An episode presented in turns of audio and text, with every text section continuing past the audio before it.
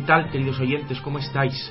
Es 3 de junio de 2014 y vamos a empezar un programa nuevo de Radio Libertad Constituyente analizando y comentando un hecho histórico. El rey ha abdicado, como todo el mundo sabe.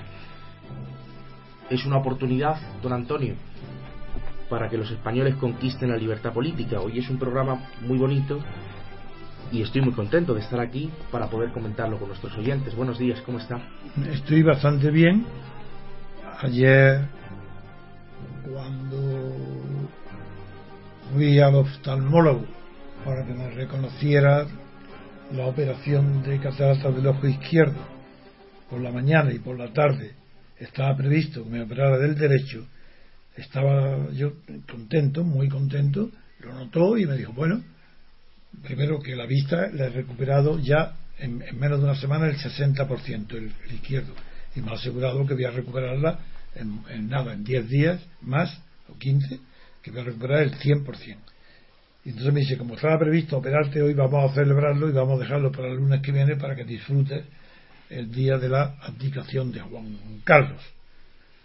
Desde luego, el primer, que evidentemente que estoy alegre, me, me agrada que un traidor como Juan Carlos mm, eh, me alegra que un traidor como Juan Carlos eh, no repita con su hijo lo que él hizo con su padre.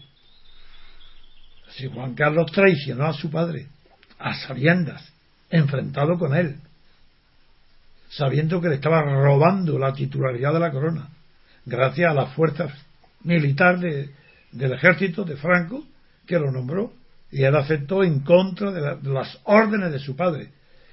Y repetiré una vez más, si sabré yo bien cómo se produjo este asunto, que el conde de Barcelona, cuyo título el, rey, el Juan Carlos aspira a heredar ahora, y que se ha hecho fotografiar hoy con la, por la prensa en una mesa donde está la fotografía de su padre y la de su hijo, pues ese respeto que, parece sentir hoy a la dinastía y que pudo en el discurso. y, que mencionó en el discurso. y que mencionó en el discurso pudo haberlo tenido con su padre que después de haber pasado los años que pasó en el exilio y de calamidades y de traiciones y de decepciones pues su propio hijo lo apuñala y lo deja eh, postergado. Claro que cuando ya el conde de Barcelona se cuadra ante su hijo y dice a la orden de su majestad, el asunto estaba terminado y más que terminado, ya no tenía remedio. Y el papel de la tradición de Juan Carlos fue posible por el engaño que el conde, su padre, el conde de Barcelona, sufrió por parte del principal consejero de su corte en el exilio, don Pedro San Rodríguez. Don Pedro San Rodríguez dio el ejemplo ante la historia de, la perfidia.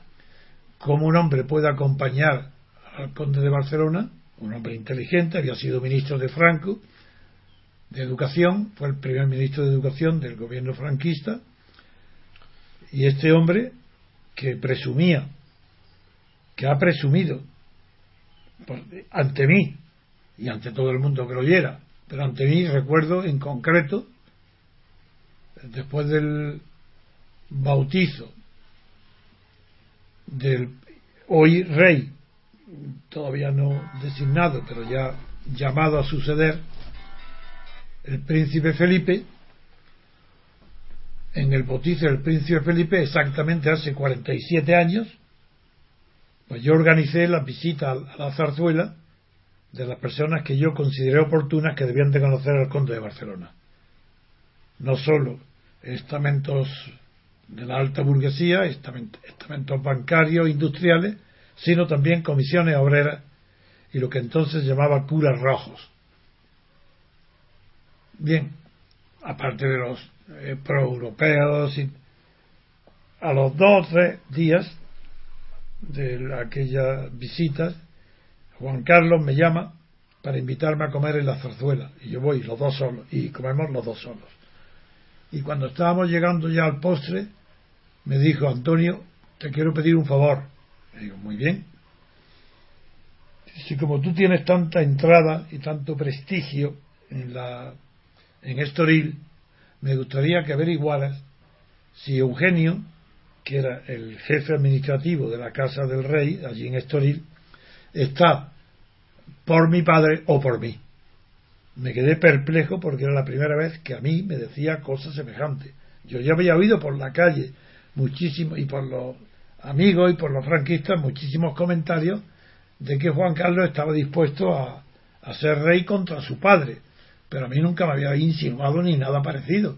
Y además me conocía bien mis principios y sabía que yo era republicano, pero que era amigo y leal a su padre, que él no. Tenía ya experiencia de eso desde que coincidimos en Zaragoza. Cuando me dijo esto me levanté como un resorte en el acto y digo, esas palabras que me acaba de pronunciar, en primer lugar es, una imprudencia que me lo hayas dicho a mí, porque eso tiene aquí miles de cortesanos, aduladores, que te pueden hacer el favor que a mí me pides, que yo no lo haré. Pero es que ahora mismo me voy, y en el mismo coche me voy ahora mismo, llamo a tu padre, me voy a, le hablaba yo de tú, siempre le he hablado de tú a Juan Carlos, me voy a, a Estoril y le voy a contar al pie de letra lo que me acabas de decir. Me di media vuelta y me fui. Veo al padre en el, en el cuando lo llamé por teléfono diciendo que iba me citó a las nueve en el Hotel Palacio que está en Estoril, en la parte baja, ya yendo hacia, hacia el mar y me dijo que me esperaban en el, en el bar del Hotel Palacio. Llego allí y lo encuentro a don Juan en la barra junto con don Pedro San Rodríguez. Y antes de sentarnos allí mismo de pie, le cuento exactamente al pie de la letra lo que ha sucedido. Vi la cara de que aunque don Juan lo temiera, vi la cara de sorpresa y de disgusto y decepción en el Conde de Barcelona. Y don Pedro, con un gesto en él muy característico, que en los momentos de tensión se ponía las gafas en la frente, pues eh, dirigiéndose, mirándome a mí, me dice, ah, ¿ha dicho eso el príncipe? ¿Su Alteza ha dicho eso? Sí, digo, sí, exactamente. Ah, dice, ah, pues muy bien, a partir de ahora dejaré de llamarle Su Alteza y le llamaré Su Bajeza del pobre, los chistes en ese momento haciendo chistes. Bien. Mm. Vuelvo, por tanto ya don Juan ya sabía de lo que, lo que, de lo que se trataba. Y para hablar de cómo se produce, cómo se fragua este nombramiento, el presidente del Banco Popular, Luis Baltaberner, pide permiso a través de Camilo Alonso Vega para que le den un pase especial a don Pedro San Rodríguez, que no estaba exiliado porque Franco lo hubiera expulsado, sino porque él se exilió voluntariamente a Estoril por ser monárquico y, y, ser contrario a la continuación de la dictadura de Franco, de la que él había sido ministro de Educación. Por cierto, con un, que impuso un bachillerato extraordinariamente bueno. En fin, mm, este señor, don Pedro San Rodríguez, es llamado por Luis Valtaverner, que le, le, le, va, le entrega el, el, pasaporte, el pase, y para que entre en Madrid, de incógnito, que venga sin publicidad ninguna, y se entreviste con Juan, don Juan Carlos.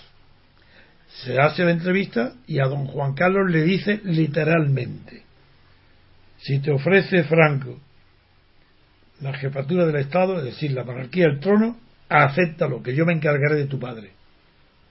Y don Juan jamás se enteró de esto, hasta, que, hasta muchos después, años después. Ese es el personaje de Juan Carlos, ese es el personaje de don Pedro San Ramírez. Y Juan Carlos hoy ha tenido más miramiento, porque ha tenido eh, la fotografía del padre en la mesa, junto a la fotografía de su hijo, para dar la impresión de lo que es la monarquía, no la suya, porque la suya no tiene más padre que Franco.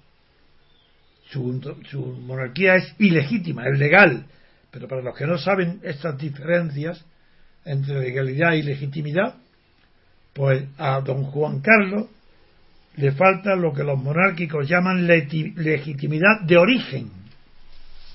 aunque los juancarlistas pretenden que hoy la tiene de ejercicio. Pero claro, la legitimidad, cuando falta la legitimidad de origen, no puede ser transmitida. Es decir, que aunque hoy transmita la corona a su hijo, el príncipe Felipe, esa transmisión procede de un rey ilegítimo y no por el hecho de que transmitan su hijo se convierte este en rey legítimo, pero es rey legal. Sin embargo, adquiere una mayor legitimidad que Juan Carlos. No la tiene total. Hereda la debilidad de su padre, que no ha respetado la dinastía ni el orden de titularidad de la corona. Pero tampoco es ya un rey que se llamaba un rey bastardo, un rey sin ningún título para ello, no, porque hoy es hijo de rey, legal pero ilegítimo, pero hijo. En un artículo que yo publiqué en el diario El Mundo y que Luis Marianzón reprodujo íntegramente en el ABC cuando era su director, dije que normalmente las monarquías legales pero ilegítimas porque falta la legitimidad de origen suelen adquirir la legitimidad cuando mueren o le sucede un heredero legítimo, que es el caso de Felipe. Eso lo dije en un artículo hace tiempo, y eso es lo que ha sucedido hoy, que España está en un momento de crisis aguda, crisis política desde luego, la económica, ¿para qué hablar de ella? Eso se ha venido a venir desde hace mucho tiempo, se veía venir bien.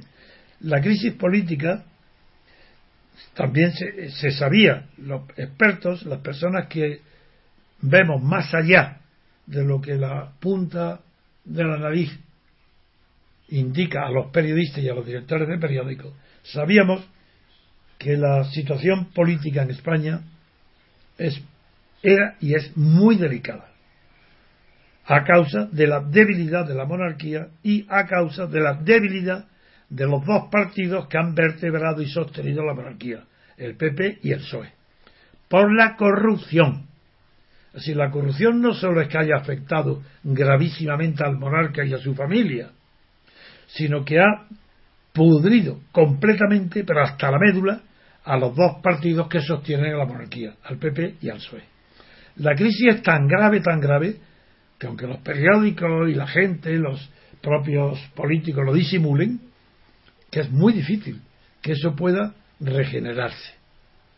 Porque para que haya regeneración, tiene que haber un punto de generación. Es decir, tiene que haber algún punto no corrompido. Y la monarquía de Juan Carlos está corrompida por sistema. No solo él inauguró la traición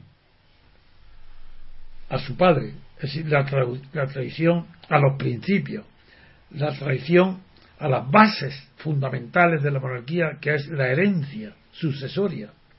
No solo traicionó lo que define a los príncipes, a los reyes y a la monarquía, sino que también traicionó al propio Franco, que lo nombró rey y él lo traiciona porque jura aunque no jure, acepta, jura los principios eh, fundamentales del movimiento falangista español y luego una constitución eh, no creo que no lo llegó a jurar, no lo sé, eh, pero en cualquier caso sí vive bajo una, jurisdicción contraria a los principios fundamentales del movimiento. Es decir, no solo traidor, sino perjuro. Traidor a su padre perjuro hacia los españoles y traidor a los principios tradicionales de los monarcas que en España no se habían caracterizado por el enriquecimiento ilícito, el enriquecimiento injusto, el que no tiene causa, o se llama también enriquecimiento sin causa lícita. Pues eso, Juan Carlos, todo el mundo sabe, dentro y fuera de España, que tiene una fortuna inmensa, adquirida con malas artes, adquirida con comisiones, adquirida con peticiones a los países árabes con compromisos con países que pueden tener conflictos con España. No solamente Juan Carlos estaba él personalmente a causa de la corrupción en una situación crítica, porque esto se sabía, esto circula de boca en boca, sino que el asunto de Corina, el asunto de los elefantes, el asunto de los viajes, mucho más que el asunto de su salud física, quebrantó gravísimamente la salud moral, el respeto que los ciudadanos deben de tener por un rey. Eso quebró, pero quebró hasta el punto inaudito e inédito en la historia de las monarquías, que Juan Carlos, con una cara de niño compungido y desgraciado, se dirige por televisión a los españoles para pedirles perdón y casi lloriqueando, pero falsamente, sin lloriqueo, diciendo, dice, perdón, me arrepiento, esto no volverá a suceder. De ese mismo día yo escribí un artículo diciendo que el rey había abdicado, que la monarquía había terminado. Un rey que pide perdón deja de ser rey en el acto. Y eso es lo que yo recuerdo hoy. El rey dimitió el día que pidió perdón. Ese día se sometió a la opinión pública pero no la opinión pública derivada de encuestas o de elecciones, no, no, no, a la opinión pública de Telecinco, a la opinión pública del chismorreo, a la opinión pública de la gente que vive de la transmisión de chisme. A ellos les pide perdón. No a las fuerzas morales, porque algunas las hay todavía en España, ese día la monarquía había abdicado de su función. Ya no había rey. Ha sido una sombra de rey la que después ha pasado por los quirófanos y, y aún así ha viajado con muletas hacia ver hacia sus amigos los árabes, los reyes de los países árabes, Marruecos primero, los países árabes después, donde siempre donde de por medio hay mucho dinero en juego, fortunas, desde luego, para empresas españolas y para comisiones reales. Lo de un Dalgarín es clarísimo un ejemplo de cómo la Casa Real estaba dirigida por la inmoralidad pública. Cuando un Dalgarín se queja ante su mujer de que por qué él no puede hacer como los demás, está definiendo a Juan Carlos él está reconociendo que todos cobran, todos se corrompen, y por qué él no va a hacer lo mismo. Es la corrupción de Juan Carlos la que no tiene remedio y la que hoy explica la fuerza de carácter moral del rey. No, es, no creo que la causa de su abdicación sea la conciencia de que el pueblo sabe que está corrompido y que hoy solo, en la encuesta solo un 3% aprueba a Juan Carlos. Porque antes la monarquía, los españoles se declararon siempre que no eran monárquicos y, absurdamente se declaraban juancarlistas. Pero para ser juancarlista hay que seguir creyendo el cuento, la fantasía de que Tejero y el 23 de febrero fueron derrotados por la maniobra y la habilidad de Juan Carlos, cuando es todo lo contrario, lo que sucedió. Que cuando fracasa Tejero, entre otras cosas porque se olvidaron de retirar las cámaras de televisión y al mundo entero se, iba, se enteró de, de aquella opereta, cuando fracasa, el rey da marcha atrás y le pide a Miranda del Bosch que retire los tanques de la calle diciéndole, después de nuestra última conversación telefónica, ya no puedo dar marcha atrás. Luego, antes de aquella conversación telefónica, podía dar marcha atrás. Podía decir, venga, adelante con el golpe. A mí me confirma directamente el Menegil, no, no, no, Sabino, el jefe de la Casa Civil, me confirma que no era amigo mío, y él me toca en la espalda para felicitarme porque yo esto mismo que estoy hoy contando lo publico en el aniversario del 23F en, un, en, en el diario El Mundo. Y él me toca por la espalda para conocerme porque no lo conocía y me felicita por el valor de haber dicho lo que dije y que era la verdad. Me invita a comer a su casa, me da detalles de todo. Me dice, el que dude de lo que tú estás diciendo, que vaya y mire el diario y verá por qué borré yo el nombre de Alfonso de Borbón cuando Armada se presenta allí con aire de no de militar sino de jefe de gobierno y me ordena que lo pase a ver el rey. Cuando le digo que no puedo, dile que estoy aquí. Entra eh, Sabino y el rey le dice que sí. Que, y cuando le, Sabino le dice que no hay espacio, dice borra a mi primo Alfonso de Borbón. Lo borra y entra. Y cuando sale, dice que sale armada del despacho sin saludarlo a, a, a Sabino. Bueno, es tan claro, tan claro que el golpe fue preparado por Juan Carlos, que él le dio el, no su consentimiento, sino que llamó a los generales. Él obligó, él no podía ver a Suárez. Él obligó a dimitir a Suárez, lo obligó. Después de la actuación de Oro y ahora muchos abrazos cuando se, cuando se muere, o muchos recuerdos cuando se muere. Pero el que liquida a Suárez es Juan Carlos, otro muestra de la felonía de un traidor.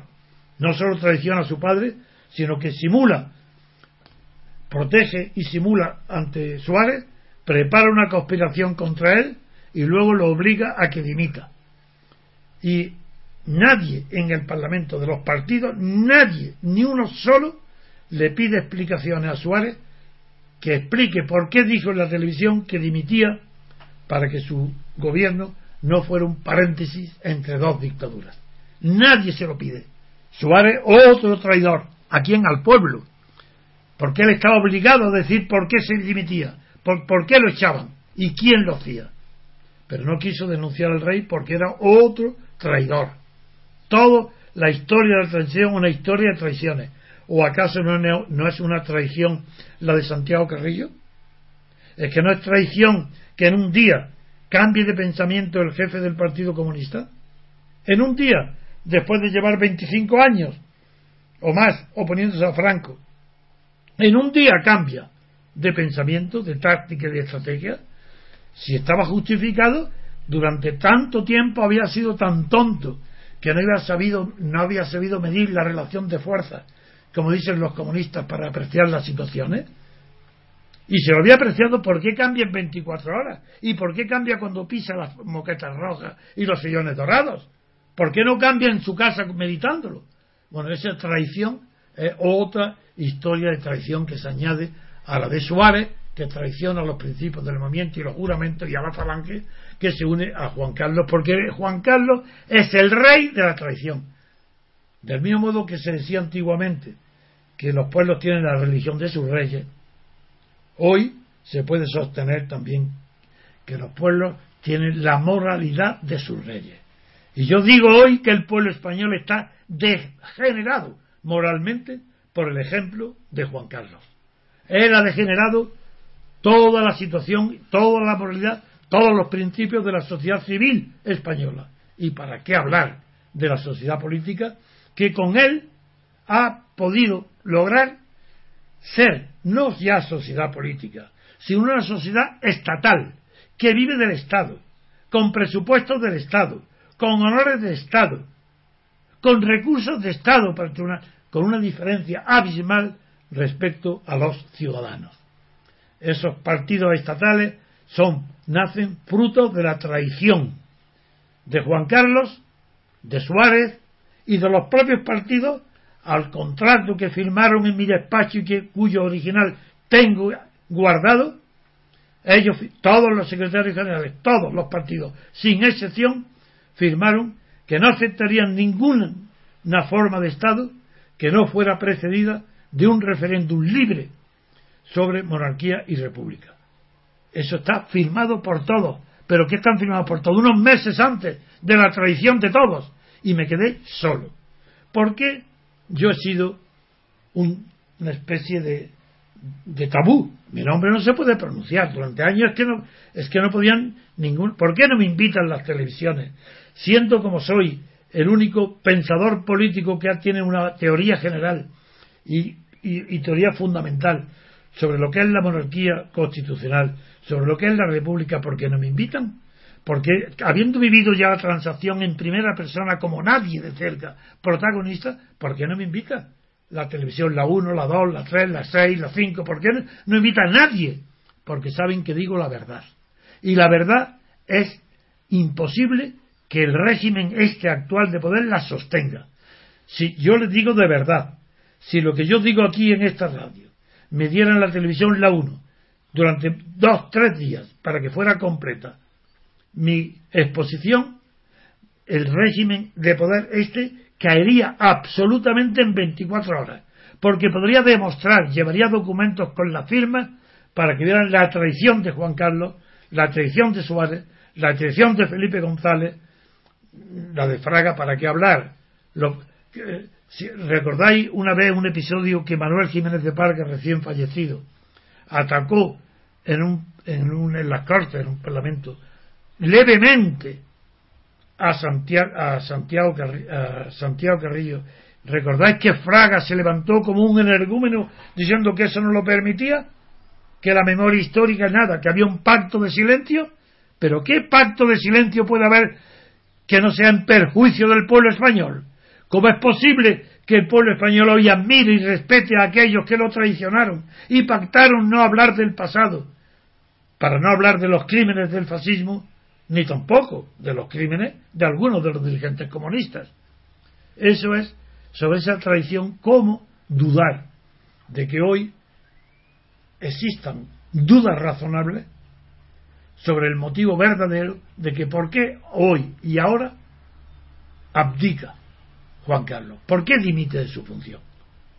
Porque todos los que lo hemos conocido, su padre el primero, su mujer después, y desde luego yo entre ellos, pensaba que jamás iba a abdicar, que aunque le faltaran 24 horas para dar su último suspiro, no abdicaría, por el miedo que tenía a la pobreza y no querría, tenía miedo a sufrir que les quiten los miles de millones que tiene acumulados.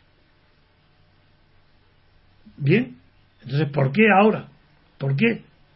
Yo mismo estoy sorprendido. No me, no me voy a aventurar porque nunca me aventuro yo cuando hablo de causas de la política.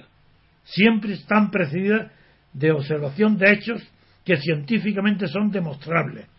Yo no puedo demostrar hoy que haya dimitido por su salud. Es uno de los motivos que podría haber dimitido, pero no tengo ningún conocimiento que me permita suponer que tiene una enfermedad distinta de la que conocemos, más grave, que él crea que puede morir enseguida y que es uno de los motivos de la dimisión. Eso yo lo desconozco. Sería la salud. El segundo motivo sería el dinero. Porque claro, esas canciones, salud, dinero y amor, es verdad, pero hay que añadirle hoy la fama, que tiene tanta importancia como la salud, el dinero y el amor, aunque la fama se subordina, la fama para que tenga, sea un motor de la acción, es a veces bastante incompatible con el dinero. Porque hay gente que prefiere el dinero a la fama, y lo vemos en los políticos, a los que cogen, a los que emiten que sean millones, no, digo de Bárcenas, pero es que hay centenares como Bárcenas. Por eso hay que pensar también en el amor. Puede ser causas extraordinarias, que yo no las sé, pero puede ser, sí, yo conozco, también contado por Sabino, cómo las pésimas relaciones que tiene con la reina, con Sofía, y cómo las peleas son tremendas, y que él, en una conversación que él me ha contado, en un almuerzo, le reprochaba a la reina diciéndole que no tenía donde caerse muerta, y que él estaba costeando los zánganos de su, de su hermano, los griegos, el, el que fue rey Constantino de, de Grecia, que, él no, que ella no tenía donde caerse muerta, pero que él podía vivir fuera de España si se iba o si lo echaban exactamente igual que dentro, como un rey. Que a mí me hizo mucha gracia, lo he contado aquí, la expresión que me dijo que yo podía vivir como un rey. Pues bien, Eso es el dinero, el amor con Sofía Nada, ha sido la causa del engaño, eso bien, bueno, pero cuando la pasión por las mujeres llega a perturbar el juicio y a olvidar las obligaciones públicas que tiene un rey, ya pasa a ser grave, ya es un vicio incontrolado, ya pasa a ser como un narco, como, un, como si fuera eh, la droga, sí, un droga, un, droga, sí, el sexo, eh, el, sexo adicción del rey parece demostrada.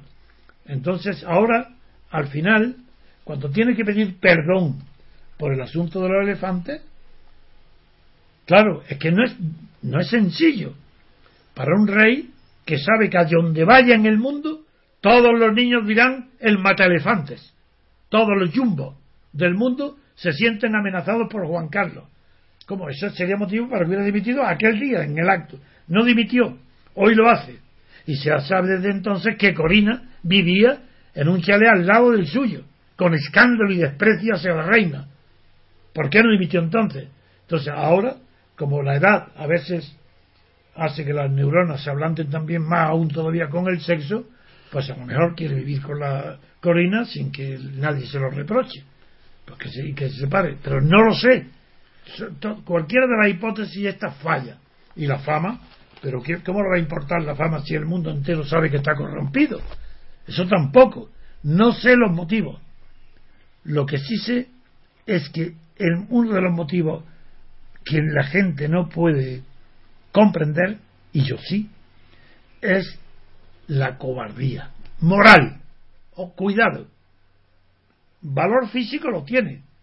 Es un, los motos, los coches, los aviones, los reportes de riesgo. Eso lo tiene, el valor físico lo tiene. Pero carece de valor moral porque lo conozco perfectamente. Y ha sido un cobarde moralmente. Toda su vida es de cobardía.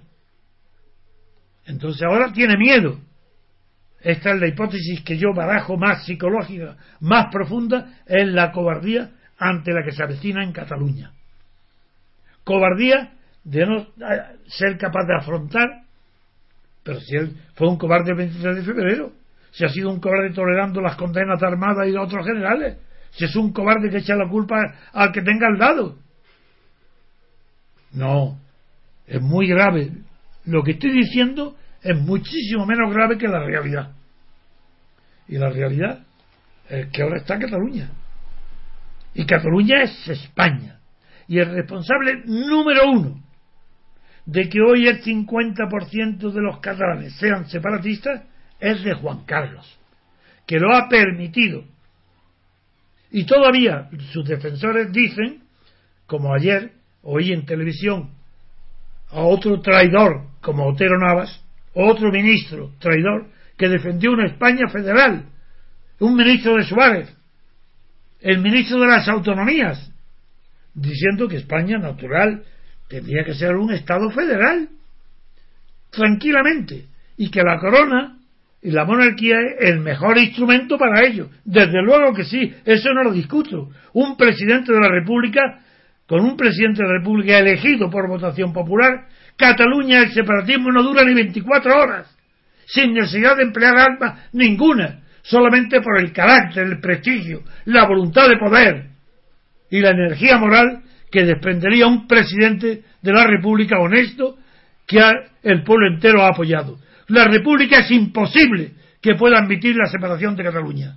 Y esta monarquía, hasta Otero Nava ayer lo dice, qué vergüenza, qué asco, qué asco de clase dirigente, qué asco de clase política, que prefieren la, no la división de España, que es la fragmentación de España, la desaparición de España, antes que abandonar sus privilegios y lo que más considera el consenso, el pacto, el pactismo. Pero si eso es de cobardes, si quien pacta en política es un cobarde, que es incapaz de defender sus principios. ¿Qué es eso del pacto? ¿Es que no hay clases sociales? ¿Es que no hay partidos distintos? ¿Es que son compatibles todos los partidos? De ninguna manera. En España no hay democracia. Nunca la ha habido.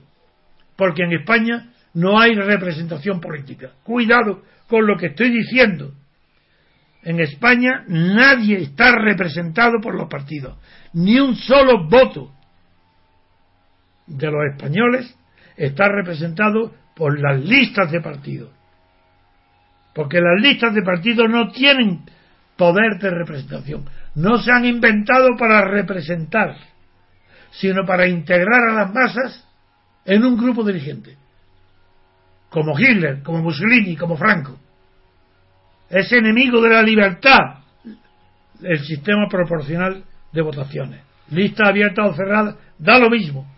Hay que ver esta falsa izquierda defendiendo listas eh, como Podemos y los nuevos jóvenes. ¡Qué vergüenza! No saben nada de política, no saben que sin representación no hay base siquiera para actuar en política. En los estados modernos, claro. La representación, principio inventado por Marsilio de Padua en el siglo XIV, no es practicado en España ni en los países europeos, salvo Francia y Suiza, y por supuesto Inglaterra, que nacieron de la derrota del eje nazi-fascista. En ninguno de esos partidos hay países hay representación política. Por algo será. En España tampoco. Por algo será. ¿Por qué los herederos, los países que han sufrido las dictaduras, no tienen hoy representación política? Y en cambio, en aquellos países donde no entró el fascismo, como Inglaterra, o donde un hombre como De Gaulle salvó la dignidad y el orgullo de la patria ante el fascismo, ahí y, en Suiza, que tampoco entró el fascismo, ahí hay representación política.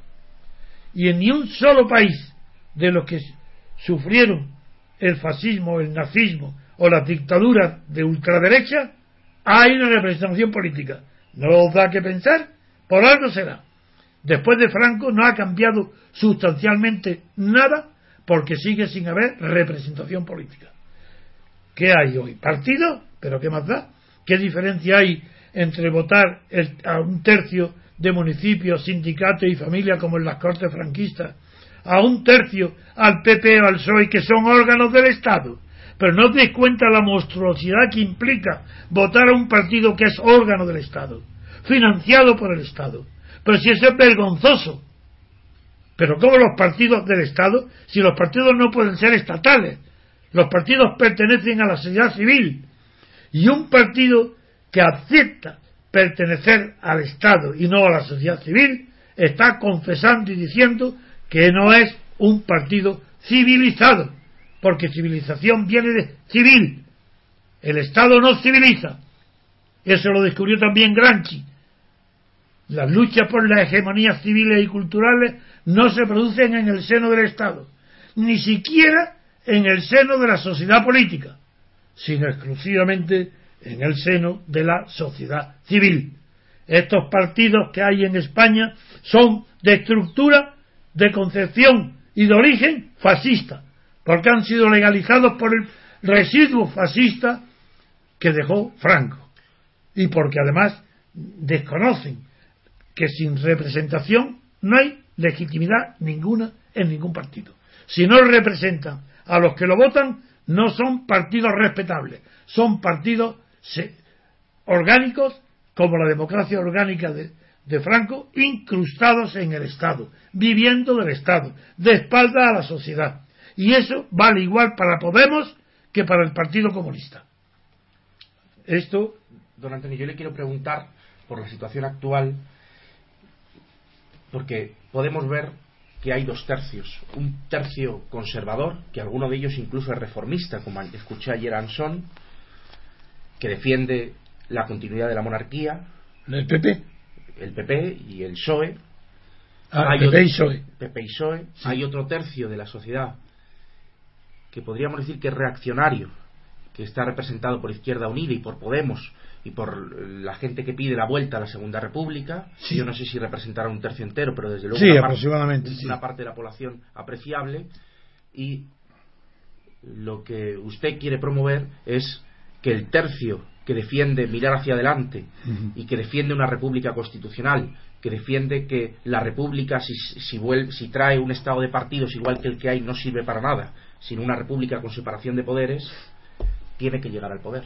Sí, mm, eso pertenecería ya a otros, lo voy a, voy a responder, pero en, en días sucesivos iré desgranando poco a poco, pero sistemáticamente, cuáles son las bases para que pueda haber una democracia en España. Una democracia formal, porque democracia material no existe. Es un círculo cuadrado. La democracia material o social, que es el conjunto de medidas que puede eh, definir en un, en un régimen político, definir la asistencia o protección a las capas más débiles de la sociedad por parte del Estado, como es las garantías de las pensiones o las garantías de vivienda. O dinero para todos, como dice Podemos, una, una, una renta básica para O una renta mínima, como todas esas que, que, llaman ellos democracia, no es democracia. Eso es un ideal de igualdad. En realidad es que hay dos motores, la igualdad y la libertad. Pero mientras el motor de la igualdad nunca puede alcanzar su meta, porque la igualdad es imposible y quien la persiga como meta es un utópico y fracasará, como ha fracasado el comunismo, que con los medios que ha empleado después de 70 años tiene que fracasar y vuelve a una situación de reacción peor que la que había antes del comunismo. Esa es una. Y otra cosa es que la igualdad y otra cosa es la libertad. Y la libertad es el único principio que permite alcanzar un grado máximo de igualdad, mientras que la igualdad sola no permite ni un gramo de libertad, porque un solo paso de libertad acabaría con la igualdad, como está demostrado en experiencias de la historia y en libros teóricos como el de economista 6. En, la ley 6. Eso es. Y pues bien, voy a responder. En efecto, siempre, en toda sociedad, la observación, esta observación no es mía, yo la tomé primero de Jelinek, el gran jurista de derecho público alemán, austriaco. Y luego el Loewe, el sociólogo en Estados Unidos, un sociólogo de los mejores que ha habido en el siglo XX. Dividen la sociedad en tres tercios. Para Jelinek hay el tercio conservador, que el que está en el poder. El tercio reaccionario, que es el que quiere, perdió el poder antes del que el conservador y quiere volver a una situación anterior. Por ejemplo, hoy en la los que quieren la Segunda República son reaccionarios. En la terminología de Elinek, tanto el Partido Comunista como Podemos quieren volver a la situación de la Segunda República por tanto, quieren volver hacia atrás. Eso es la reacción. Conservadores, conservar lo que hay es el príncipe Felipe y los dos partidos que lo apoyan fundamentalmente, PP y PSOE. Y queda un tercio que no, no pertenece a ninguno de esos dos grupos, porque siempre es el más inquieto, el que busca, no está contento con nada de lo que le ofrecen, y busca siempre la libertad, desde luego, y bien o seguir a un líder mm, que no pertenezca ni al tercio conservador ni al tercio eh, reaccionario, que se puede llamar el tercio que mira al futuro, el futurista o el de progreso, pero que no me gusta la palabra progresista porque está tan mal gastada que ya no significa nada. Y se llaman progresistas los, que, los regresistas que quieren volver a la Segunda República. Es un horror. Volver a la Segunda República, primero es imposible, ¿Cómo se va a volver al pasado? Es como Cataluña, la independencia de Cataluña, eso es imposible. ¿Cómo va a volver a Masia? Eso es imposible.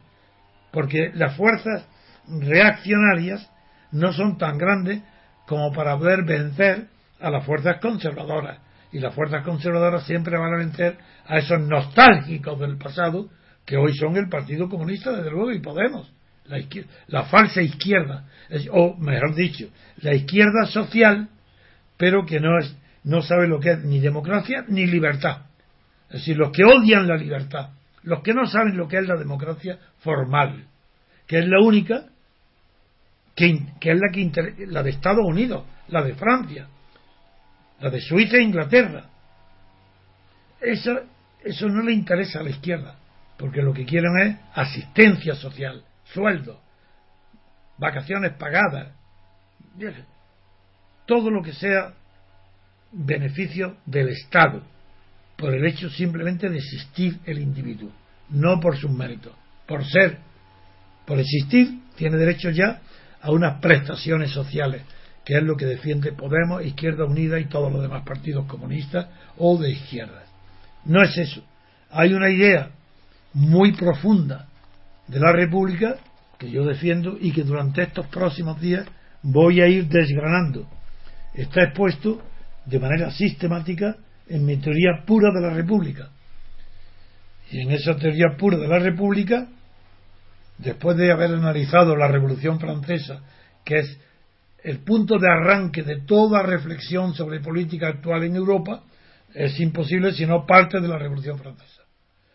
Pues luego, por primera vez en la historia de las ideas y en la historia del pensamiento político, por primera vez he tenido la suerte de haber encontrado cuál es la unidad de pensamiento y de idea capaz de construir sobre ella un concepto positivo de la República. Porque hasta ahora todas las decisiones que hay de la República son negativas. Pero incluso desde Aristóteles y de Estados Unidos. Cuando nace la República de Estados Unidos se hace como no monarquía. Fue considerada la monarquía y rechazada.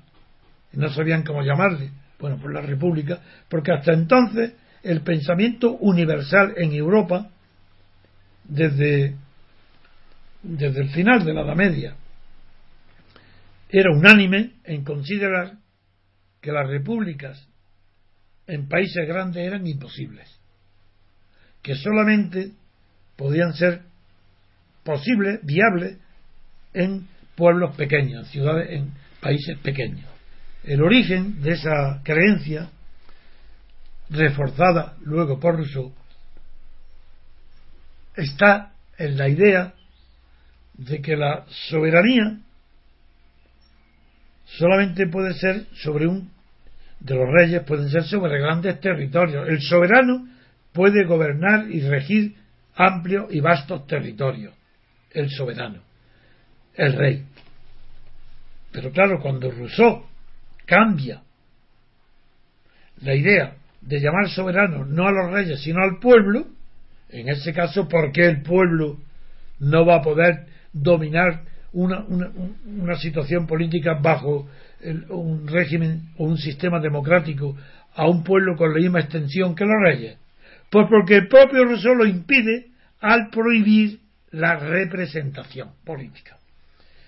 ¿Por cómo la prohíbe? Pues dice de la misma manera que el soberano, el monarca, en la monarquía absoluta, cuando él todo, si él está ausente, los duques, los aristócratas, los ministros son soles que brillan. Dice, basta que aparezca el rey y todo se ensombrece, todo desaparece, nadie se atreve ni a hablar. Y tiene razón lo que dice. Dice, porque donde está presente el soberano, sobra toda representación. Claro, pero la consecuencia lógica, pero no psicológica ni política es evidente. Para Rousseau comete el error de traducir en lógica lo que pertenece a la psicología. Y dice, claro, si en si estando presente el soberano sobre la representación, como el pueblo es el soberano, no puede haber representación. Y además no concibe, porque está en todas partes. Y no concibe que se pueda separar el poder. Porque dice que ah, no, no, no, absolutamente, claro, porque se dejaría de ser soberano. Eh, si, el, si el poder se divide, ya no hay soberanía. Porque ya el poder soberano tiene que ser indivisible. Si es divisible, que por eso no es Rousseau el fundamento de nada democrático sino de la demagogia democrática. Está Pero la Revolución Francesa cometió el inmenso error, declarado expresamente en una de las sesiones, de considerar que Montesquieu, que es el filósofo político que separa los poderes, como garantía de la libertad política, la Revolución Francesa dice literalmente en una de sus sesiones que Montesquieu está anticuado, que lo moderno es Rousseau. Y ahí se diferencia de Estados Unidos. Mientras que Estados Unidos se inspira en la doctrina de Montesquieu, que llegó a través de la utopía de, de, Oceana, y luego a través, y la doctrina de Locke llega a Estados Unidos y por tanto la separación de poderes se hace efectiva en Estados Unidos, en cambio, en Francia, Montesquieu se considera anticuado, se pone de modo a Rousseau y se impide tanto la división del poder como la representación política. De ahí el enorme éxito que tuvo después de la Guerra Mundial la extensión del sufragio universal en listas abiertas, es decir, sin principio de representación. Eso es rusoniano. Hasta tal punto es rusoniano que el defensor de las listas, presidente del Tribunal Constitucional de Bonn, después de la Guerra Mundial, el jurista Gerald Leifhold, dice literalmente que el sistema actual de elección, el sistema proporcional de listas de partido, dice, llega a superar incluso a Rousseau, porque ha permitido la democracia directa. Estos horrores intelectuales, estas aberraciones, son las que rigen en el pensamiento, no hay pensamiento, no hay pensamiento ninguno, son las que rigen en el modo de ver la política en todas las universidades españolas, en todos los periódicos españoles, en todos los medios de comunicación españoles y en todos los partidos. De ahí el éxito de Podemos, porque Podemos no sabe lo que es la democracia, no sabe, cree que la democracia es la igualdad, y como no, y como no admite la representación porque quiere listas de partidos, que es la que le han dado el triunfo del 5%, pues claro, es el enemigo público número uno de la libertad hoy en España es la izquierda y probablemente en toda Europa, la izquierda. ¿Y qué es lo que queda entonces de aprovechable? ¿Quién? ¿El PP? ¿Residuos de los partidos fascistas de Franco? ¿El PSOE? Pero si el PSOE no existió durante el franquismo, si eso era una entelequia, eso no, tuvo vida ninguna. ¿Qué, es lo que queda? Nada. Un, España es un solar de pensamiento, es, un, es una ruina de ideas. Allí este, no queda nada, ni una piedra sobre otra. Por eso yo sí acepto tu invitación que me acabas de dar, hablando de las tres clases en que se divide la sociedad, eh, la sociedad civil, las tres clases de pensamiento político que produce, el conservador, el reaccionario y el revolucionario, para decir, uno, mi teoría pura de la, de la República mira al futuro, es progresista, soy revolucionario de la libertad. Nadie, jamás he encontrado a nadie que se sitúe a mi izquierda en la revolución de la libertad. Pero soy conservador en el sentido de respetuoso con las tradiciones de todos los pueblos. Del mismo modo que Benín era respetuoso con la tradición rusa del zar Pedro, que se viajó a, los Países Bajos para aprender lo que era la nueva industrialización. Pues igual, yo soy respetuoso de la sociedad civil, por eso ahí no soy revolucionario socialista ni comunista, pero como nunca ha habido en España libertad, ni tampoco en Europa, recuerdo cuando fui invitado a pronunciar un discurso de presentación de la Junta Democrática en Estrasburgo, delante de esos diputados que hoy siguen votando con listas para ir a Estrasburgo, dije que, que yo representaba a la República Española, por supuesto, y a la Junta Democrática, pero que no venía a pedir nada, ni siquiera ayuda, que no venía, sino que al contrario, venía a Estrasburgo a ofrecer a los diputados europeos lo que ellos no tenían. Y ante el escándalo de todos, menos del que me respondió, les dije, España, nosotros, la sociedad civil clandestina española, va a conquistar la libertad política. Y vamos a venir aquí a Estrasburgo a unirnos a vosotros y nuestra aportación no será discutir la riqueza económica. Nosotros venimos a traer lo que no tenéis vosotros, que es libertad política. Y a que nos deis, no solo por la puerta grande la entrada en Europa, sino también las ventajas para el desarrollo económico, la tecnología y la ayuda para el desarrollo económico. Estos fueron recibidos con grandes aplausos y en la contestación que dio Chesón, que fue luego ministro de Asuntos Exteriores de Mitterrand, dijo que mi discurso había sido una piqûre, una inyección de optimismo y de libertad para la anquilosada mentalidad política europea. Esa fue la respuesta. Pues eso nunca he cambiado de opinión. Así pensaba durante el franquismo. Así pensaba durante todo el año que trabajé para organizar clandestinamente la Junta Democrática primero y luego la Plata Junta. No he cambiado nunca, porque ¿cómo vas a cambiar de, política según te convenga la situación?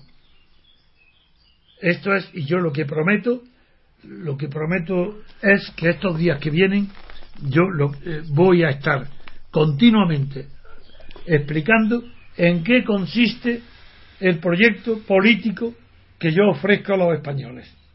El de la libertad política. ¿Cómo? Voy a decir cómo se puede conquistar pacíficamente la libertad política y cuáles son los pasos decisivos hasta llegar a una república moderna, presidencialista, con separación de poderes, con independencia judicial, con verdadera representación política de los ciudadanos, no de los partidos, de los votantes. Y con ese espíritu se puede construir uno de los. no, no ya idealmente, sino de hecho, y conociendo cómo está la situación tan mala de la sociedad española, puede levantar con orgullo su cabeza y ofrecer al mundo un modelo de transición a la libertad, cosa que no ha hecho nunca. Transición a la democracia, cosa que no ha hecho nunca. Eso lo haré en los próximos días. Y os agradezco muchísimo al grupo selecto de seguidores de toda España para animarlos. Uno, a que estén presentes en todos los foros. Dos, a que estén presentes también en las manifestaciones pacíficas en las calles. Tres, a que nuestra única consigna será libertad política colectiva y república constitucional y libertad constituyente. Eso es lo único que nos va a distinguir de todo el mundo que miran al pasado para hablar de república, de agitar bandera. La bandera, claro que es importante porque es un símbolo, pero la cuestión es definir qué tipo de, de república proponemos. Y que digan los monárquicos si tienen algo que proponer distinto de lo que hasta ahora ha habido. Corrupción y mentira corrupción y propaganda. Si tienen algo distinto, que los pongan. Pero yo sí, estoy obligado, aunque sea con estos medios de comunicación tan modestos, exponer a la opinión, a los mis seguidores, que propaguen ahora, sin descanso, a todos los ambientes que a los que lleguen, familiares, amigos y sitios públicos, si pueden, las bases principales de lo que es la República. Ha llegado porque se acerca el momento de la acción directa. No es que no haya habido acción hasta ahora. Eh, aquí hay una confusión muy grande. Hay mucha gente, seguidores míos, que se separan de mí, antiguos seguidores, porque creen que yo soy un teórico muy bueno, pero que no soy un hombre de acción. ¡Qué error, Dios mío! Lo que no soy es un activista. Pero ¿cómo puede decir que no soy hombre de acción si fui el hombre que organizó contra Franco en la clandestinidad a lo que nadie había conseguido nunca, la unión de todos los partidos. ¿Qué, qué más acción que esa? No, confunden la acción con el activismo. Lo que no soy es activista, como es el Partido Comunista, que trabaja para un supuesto comunismo en las en la calendas griegas. Así dentro de mil años, pues trabajan, pues yo eso, y para que no se aburran, encargan tareas como quien da golpes de cabeza contra un muro para hacerse la cabeza más resistente a las futuras palizas que recibirán. No, simplemente, claro que acción, ya, ya formular una teoría, publicar un libro es acción, porque esa teoría no es metafísica, es para la acción, está escrita para llamar a la acción, para convocar a la acción, y eso es acción. Y en mi libro también explico las etapas de esa acción, y estamos ahora en la inauguración de la primera etapa, que es Juan Carlos, el principal obstáculo a que la gente confunde monarquía y juancarlismo, que deje de ser confundida. Vamos ya a llamar las cosas por su nombre y iniciamos la acción en la primera etapa. La primera etapa es que la gente comprenda la naturaleza de lo que hay, de lo que tiene, de lo que son los partidos estatales y enseguida proponer luego los, medios pacíficos que permiten hacer que a la opinión pública sea autónoma, que no sea la que digan los periódicos, que no sea la que digan los periódicos porque no saben además, ellos no saben, ellos no tienen teoría ninguna. La acción de la transición española ha ido por delante.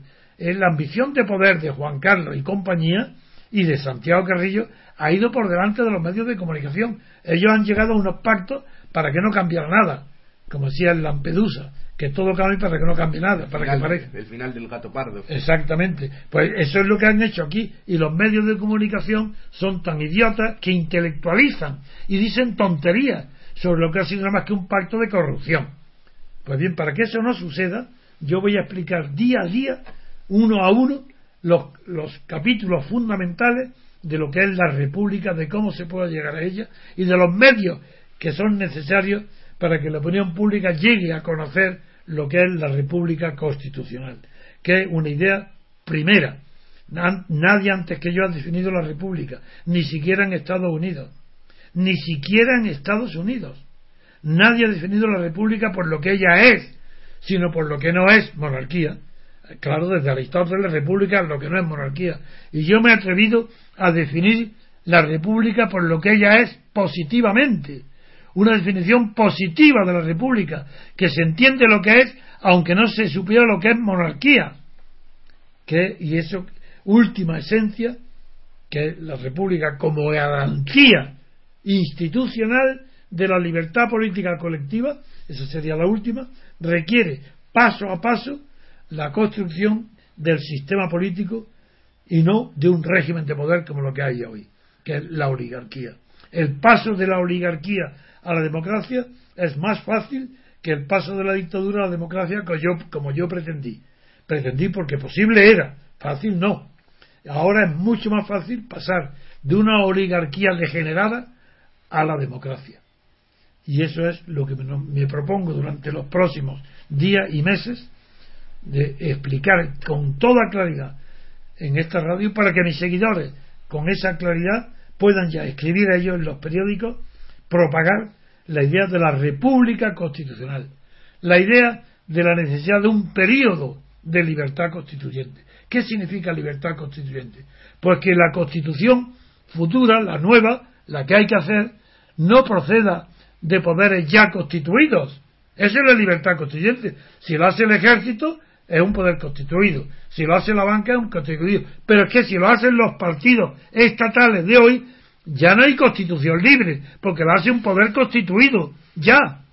No, no, tiene que ser libertad constituyente, que la fuerza que produzca la constitución sea la libertad política colectiva, la libertad de todos. Y ese es un peligro, don Antonio. Yo veo dos peligros. Uno, que los reaccionarios puedan influir en un proceso de reforma y que el, el poder se reforme para que todo siga igual, lo que usted acaba de decir porque ayer Astanson, que es el símbolo del, de la monarquía y, del, y, del, conservadurismo, dijo que había que reformar la Constitución, sí. que el poder se tenía que reformar. No, no, y dijo además que dependía, para decirte que depende de qué monarquía y de qué república. para que no y, lo cual obliga a definir. Y yo le hago caso, tomo la, le tomo la palabra y voy a explicar qué tipo de república es la que es posible que no tiene comparación posible con ninguna monarquía de las existentes en el mundo. Pero él no lo dice de buena fe, yo creo. Él lo dice que si votamos monarquía y república, él sabe que va a perder. Bueno, sí, pero bueno, de todas formas, de todas formas, su discurso es lógico, por lo menos. Bien, pues nada más, me despido. Hasta mañana. Os animo que estéis contentos, satisfechos, por lo menos desaparece de nuestras vidas privadas y de las televisiones Juan Carlos, que ya es algo, ya es un avance, y una de las causas también que habrá que analizar, porque ya, pero yo no tengo todavía suficiente información, es la influencia de Leticia en las causas de la dimisión del rey. Ya veremos a ver. Sí, fue curioso el mensaje que le dio que, que, dejó el rey a Leticia en el discurso. Dijo que él confía o espera o sabe que está, está seguro de que tendrá Felipe el apoyo de Leticia. Sí, sí, es muy raro, muy raro. Pero en fin, esto ya lo dejaremos para otro día. Yo me despido hoy este, pidiendo un mensaje, le digo a mis seguidores, a todos, pero claro, a todos no llego, a los que me escuchan y me siguen, que adquieran una nueva dosis de optimismo, de entusiasmo, que transmitan a sus familiares y sus amigos la necesidad de escuchar, escuchar mi voz, que voy a tratar de hacer, no tengo, no tengo a mi alcance un medio como tuvo de gol para pedir a los franceses la resistencia contra el Petén, pero sí, a través vuestro, a través de los eh, decenas de miles de personas que yo sé que me siguen en España, poder darle los argumentos decisivos para multiplicar por miles eh, las voces de los argumentos de la libertad política. Pues muchas gracias, queridos oyentes. Espero que nos sigan escuchando. Hasta pronto.